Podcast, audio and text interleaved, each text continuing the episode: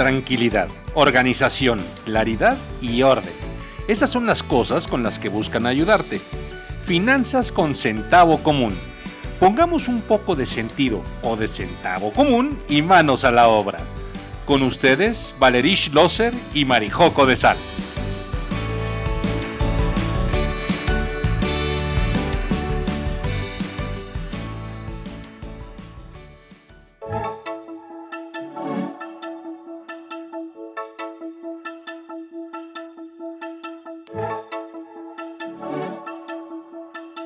Hola, hola, buenos días, ¿cómo están? Bienvenidos a un espacio más de Finanzas con Centavo Común. ¡Yay! Aquí estamos Marijo y Valerí para un episodio nuevo de Finanzas con Centavo Común, en donde hablamos de dinero y pues relacionado con que tengamos tranquilidad, organización, claridad y orden con este dinero al que tanto queremos, al que tanto nos beneficia, al que tantas oportunidades nos abre o nos limita si no estamos siendo muy conscientes de cómo utilizarlo a nuestro favor. Así es. Entonces, aunque de repente parezca que no hablamos de dinero, sí, muchas cosas de las que platicamos aquí, bueno, la mayoría, porque pues, a eso nos dedicamos, tienen que ver con dinero. Y puntualmente la conversación de hoy está totalmente relacionada con dinero, porque hoy vamos a hablar de qué sería mejor, comprar o rentar casa. Marijo, tú que eres la experta en estos temas hipotecarios. Ah, bueno, pues si me preguntas a mí, yo te digo compra casa, ¿no? Pero no, la verdad es que hay muchas cosas que se pueden analizar con respecto a esta disyuntiva y mucho tiene que ver con lo que hablamos siempre, que son tus prioridades y tus intereses y tu manera de vivir y ver el mundo. Lo que sí creo que es importante es reconocer que vivir cuesta, por cierto, ¿no? Vivir cuesta y entonces, ya sea que rentes o que compres, pues vas a tener ciertos gastos que hacer sí o sí para tener un techo, una camita, etcétera, etcétera, ¿no? O sea, tener un espacio, pues donde vivir, donde poder llegar, donde estar tranquilo, etcétera, etcétera, etcétera. Y eso, pues como te decía, tiene un costo y depende de ti y de tus prioridades y de tus intereses, cuánto es lo que quieres pagar. Sobre todo con la cuestión de si tienes más em, intenciones de movilidad, tal vez lo más fácil sea que rentes. De todas formas, vivir cuesta, te va a costar dinero vivir, pues depende de cómo quieras utilizarlo. También es que hay, por ejemplo, ciertas figuras fiscales en México en donde las rentas se pueden deducir. Entonces, Depende de dónde estés parado, depende de tus prioridades, depende de tus intereses, eh, que sea mejor rentar contra comprar. Así ¿Tú qué opinas, Valeria? Pues estoy de acuerdo contigo. Sí tiene mucho que ver con tus prioridades. Una de ellas definitivamente es el tema de la movilidad. O sea, ¿qué es lo que tú quieres? ¿Tú quieres vivir en la misma ciudad por unos 10 o 15 años? Bueno, quizá ahí la opción sea comprar. Si tú lo que quieres es moverte a otra ciudad, ahí también sería la opción rentar. Por otro lado, también tienes que ver si tienes hijos o no, porque eso a la larga impacta tu decisión de quieres que estén en la misma escuela, quieres vivir cerca de esa escuela, quieres que ahí vivan toda su vida, y toda su vida me refiero a estas escuelas que tienen desde maternal hasta prepa. Entonces, quieres estar ahí cerca. Entonces, tienes que empezar a evaluar si lo que te conviene es rentar esa casa o departamento que te da esa cercanía a esa escuela donde pues sí vas a estar como atado, por decirlo de alguna forma, durante muchos años de tu vida. O no, o te da lo mismo y no te importa si hacen prepri en un lugar y luego primaria en otro y secundaria en otro y prepa en otro y así, ¿no? O sea, sí, sí tiene que ver con esa parte, pero sí a la larga te cuesta y sí vas a tener que hacer números. Aquí la recomendación sería la decisión que tomes de todos modos vas a tener que sacar una calculadora o un Excel o una hoja de cálculo, la que quieras, para empezar a hacer números y ver, pues, cuánto te cuesta vivir donde tú quieres vivir. Sí, oyéndote pensaba que esta parte de repente se vuelve como blanco o negro, o compro o rento. Y yo creo que hay diferentes etapas financieras de la vida en donde tal vez rentar tenga más sentido que comprar y otras etapas en donde tal vez comprar tenga más sentido que rentar. Y no es que yo haya decidido rentar y me voy a quedar rentando toda la vida, o yo haya decidido comprar y entonces ya me amarré con un crédito hipotecario 20 años, porque eso no sucede, ¿eh? Por cierto, eso es un mito. Por cierto, eso es un mito. O sea, que tú adquieras un crédito hipotecario a 20 años no te amarra por 20 años. Pero bueno, ese es tema de otro capítulo si quieren con mayor profundidad. Pero el tema es que dependiendo de las etapas de la vida financiera donde estés, tal vez tenga más sentido rentar o tal vez tenga más sentido comprar, que eso era lo que me reflexionaba mientras te oía, que efectivamente cuando uno tiene hijos, pues tal vez quieres anclarte, entre comillas, en ciertos procesos, ¿no? O ciertos lugares donde puedan tener más espacio, puedan correr, etcétera, ¿no? Y tal vez consideres que vas a vivir en esa casa los siguientes 20 años, ¿no? Tal vez no, o sea, tal vez si eres muy nómada y tus hijos van al hombro, ¿no? Y entonces, pues vas experimentando la vida con eso, que pues también, o sea, aquí, acuérdense que aquí no tenemos nada bueno o malo. ¿Te funciona a ti o no te funciona, no? Y dependiendo de dónde estés parado, es la decisión importante a tomar. Como bien dice Valerie, será vital empezar a hacer números pero de repente eh, nos encontramos con estos mitos de, pues ya me amarré por 20 años porque tengo un crédito hipotecario. Pues es mito, ¿no? Em, ¿Sale más barato rentar que comprar? Mm, es un mito, depende, depende del lugar, ¿no? También es que, por ejemplo, podrías comprar una propiedad que sea un escalón a una casa más grande, pero no necesariamente la casa más grande de entrada, porque tal vez en un principio te quede muy grande. Y como decía, pues mucho tiene que ver con el momento de vida, la etapa financiera de vida que estás viviendo, ¿no? Mucho tiene que ver con eso y pues la decisión básicamente está, la tienes tú. Lo que pasa es que a veces vale la pena eh, platicar con algún coach como Valerie o como, yo sí, o como yo, para eh, poder clarificar estas decisiones, porque a veces nos vamos como muy por la racionalidad y entonces, pues los números me indican que yo debería, así como numerólogo, ¿no? Los números me indican este, que yo debería rentar, pero tal vez emocionalmente no es lo adecuado. Tal vez el momento de vida no es adecuado, ¿no?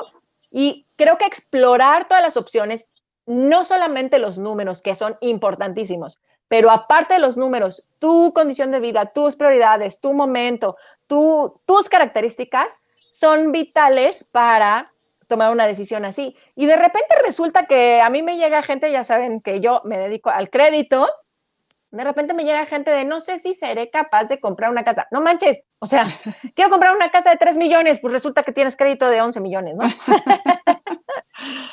Les digo que pasa hasta en las mejores familias, o sea, de repente la gente no, no tiene noción real de sus capacidades para comprar una casa y, y como estamos pensando en que son X millones, pues no, o sea, yo nunca he visto X millones juntos en mi cartera, pero sí tengo el flujo de efectivo para ir generando a lo largo del tiempo todos esos millones, incluso más. Entonces, a veces es muy fácil eh, trabajar en reconocer esa capacidad que sí tengo de construir patrimonio a través de comprar casa, trabajando, por supuesto, con alguien que te pueda ayudar a ver esas cosas, ¿no? De repente no es tan intuitivo, de repente no es tan fácil de decidir cómo comprar o rentar, ¿no? Totalmente de o sea, como si como si barajaras las cartas y la que te saliera dijera compras, ¿no? como en el Monopoly, compra ahora, pues, o sea, no. Sí, no necesariamente. No necesariamente. Y si bien, pues, como ustedes ya saben, yo soy más de hacer como números y presupuestos y tal. Pero a fin de cuentas, si recuerdan, tuvimos unos episodios donde platicamos de esta parte de la economía conductual, donde decíamos que las emociones nos juegan de repente en la toma de decisiones. Entonces, como bien dice Marijo, puedes agarrar el lado súper frío de solo hacer números, que pues sí vas a tener que hacer los números para tomar la decisión sobre compra y renta. Pero también tienes que tomar la parte emocional porque impacta en cómo vas a estar viviendo. O sea, si la decisión que te votan los números es por decir algo comprar, pero tú realmente no estás convencido o tu plan de vida es moverte en dos años, pues entonces comprar no es la decisión correcta. Tal vez te va a generar angustia estar ahí pendiente y que qué vas a hacer y cómo vas a mover esa hipoteca y eso pues no ayuda. Exacto.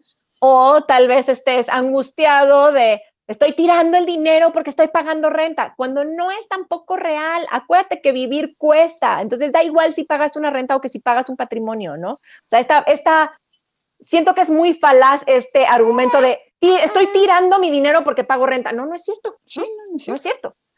A lo mejor con esa renta está incluida un tema de amenidades en donde estás viviendo, a lo mejor, o sea, y hay muchos otros beneficios que pueden venir con una renta. Entonces, no, no estoy de acuerdo con todo el que me dedico al crédito hipotecario y con todo el que, si me preguntas, yo preferiría comprar.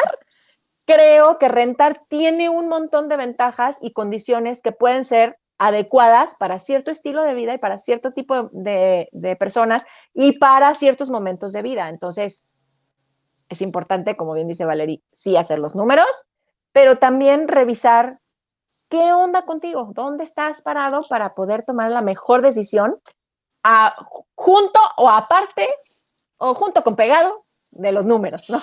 Sí, y finalmente en esta parte de dónde está tu vida parado, bueno, ¿quién, piensa bien quién eres, y no lo digo en mala onda, ni así como de la parte existencial, quién eres. ¿Qué quieres? O sea, ¿cuál es tu punto de vida en el que estás y qué es lo que quieres hacer? Oye, es más, si ya te casaste, ya es una decisión como conjunta ustedes dos qué quieren. O sea, la tirada es formar una familia en la ciudad en la que sea que vivan, o la tirada es irse a vivir a otro lado, o ser súper nómadas ahorita con este... O sea, para mí es como un cambio súper radical lo que nos ocurrió con la pandemia, de que ahora muchos trabajos pueden ser remotos, como que el mercado inmobiliario, pues como que se mueve, ¿no? O sea, ya empiezas a tomar las decisiones de una forma distinta porque igual ya no necesariamente tienes que vivir en la ciudad o súper cerca de tu trabajo porque ya no te tienes que desplazar todos los días. ¿no? O tanto, ¿no? Ya no te tienes que desplazar tanto. Exacto. Solo tal vez eventualmente.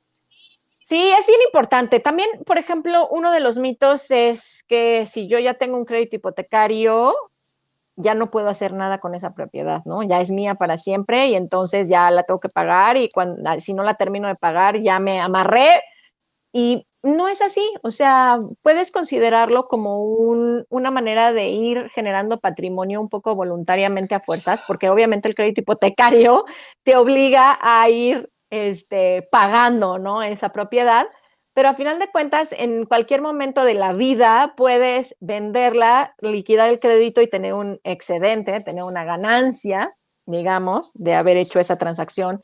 También podrías... Em, tener ese crédito hipotecario y si por algo la vida te mueve, puedes rentar ese espacio y generar ingreso que sirva para pagarse solo, digamos, el crédito hipotecario. O sea, hay muchas opciones que están eh, metidas en esta parte de comprar, que no son solamente yo pago, pago, pago, pago, pago, sino que hay otras opciones que se pueden explorar que pueden ayudarte a minimizar de repente la angustia que puede venir de comprar, ¿no? Exacto.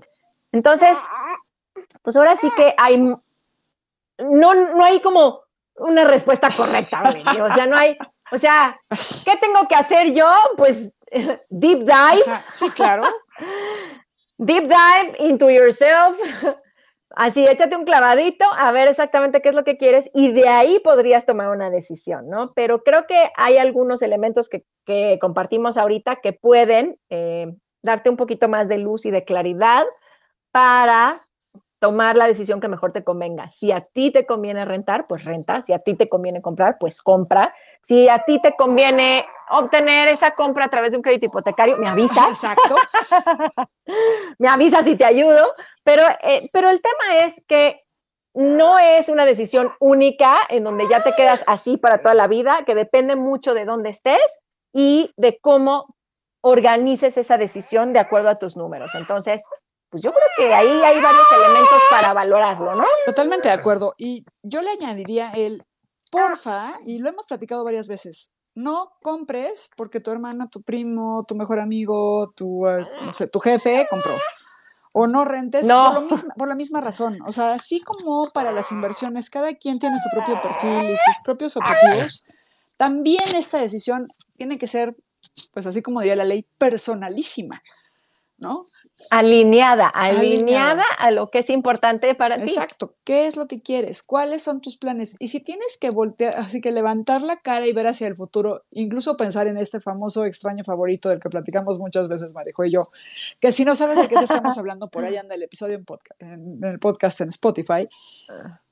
Sí revisa, sí revisa tus metas, tus expectativas, todos tus planes, quién eres, dónde estás parado y sí, vivir cuesta. O sea, sea la opción que sea, vas a tener que pagar por tener un techo sobre tu cabeza con las características que tú quieras tener en tu casa. ¿Quieres vivir en un espacio muy grande? Bueno, muy probablemente tu renta o tu pago de hipoteca será muy grande. ¿Quieres vivir en un espacio más pequeño? Pues será más pequeño, pero definitivamente depende de cómo quieres vivir tú y a qué le tiras tú con tener ese techo sobre tu cabeza. Sí, totalmente. Así que bueno, aquí te dejamos estos mini elementos como para empezar a tomar una decisión.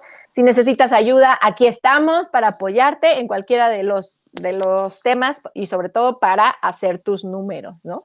Para que sepas de manera muy clara y concreta qué sería a nivel financiero una, una buena opción para ti en este momento de la vida. Así que, pues creo que con eso dejamos un poquito de material y de carnita para que la gente pueda, pues preguntarse, ¿no? ¿Qué hacer? Sí. Tomar decisiones. Exacto. Y si de plan dicen, es que no hablaron de esto, ya saben, pueden dejarnos ahí un comentario en el Instagram, Finanzas con Centavo Común, enviarnos un correo a finanzas y si no quieren dejarnos un comentario, pero por supuesto les encantó este contenido y quieren que más personas lo escuchen, pues pónganos unas estrellitas ahí en Spotify, no sean así. Sí, unas estrellitas. Estaríamos eternamente agradecidas porque su apoyo haría que lleguemos a más personas con esta información, con con este compartir que tenemos aquí yo. Así que yo creo que sin más, nos vamos a ver en la próxima emisión de Finanzas con Centavo Común en vivo los miércoles. A las 10 Por lo pronto. Exacto. Nos vemos entonces, Marijo, para la próxima. Sí, nos vemos la próxima, Valerín. Bye. Recuerda enviarnos tus preguntas, comentarios y de paso un saludito a finanzasconcentavocomún.com. Síguenos en Instagram y puedes oír nuestro podcast en Spotify. Suscríbete para que recibas notificaciones cuando publiquemos nuevas aventuras financieras. Y si quieres tener esta conversación en vivo, únete a Clubhouse. Estamos todos los miércoles a las 10 de la mañana. Pongamos un poco de sentido o de centavo común y manos a la obra.